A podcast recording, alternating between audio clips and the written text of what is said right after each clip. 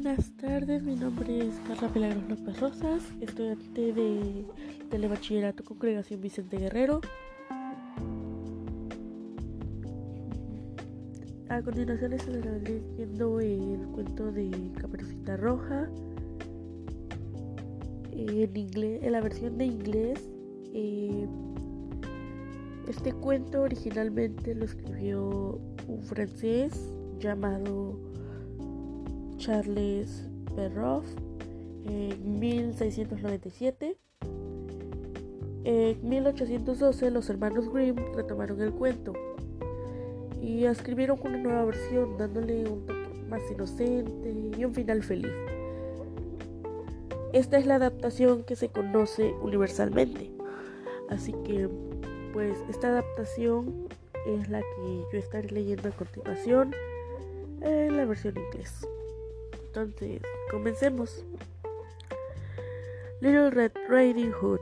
Little Red Riding Hood flew into wild when her mother, when the little Red Riding Hood meant see her granny, she had a nice gay earring basket on the way little red riding hood met a wolf. Hello, Cindy War, Cindy War, where was you born? I'm going to see my grandmother.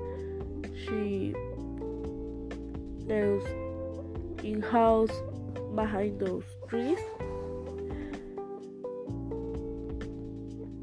To run to Granny's house um, and to grandmother. Her Ingrid intro Rainy's beat and little later little red riding hood raids and the house. See look at the wolf. Rainy what's my ace your head. How the beetle to see you white, said the wolf. Rainy white by here's your head. And the beetle to hear you white, said the wolf. Rainy white by nose your head.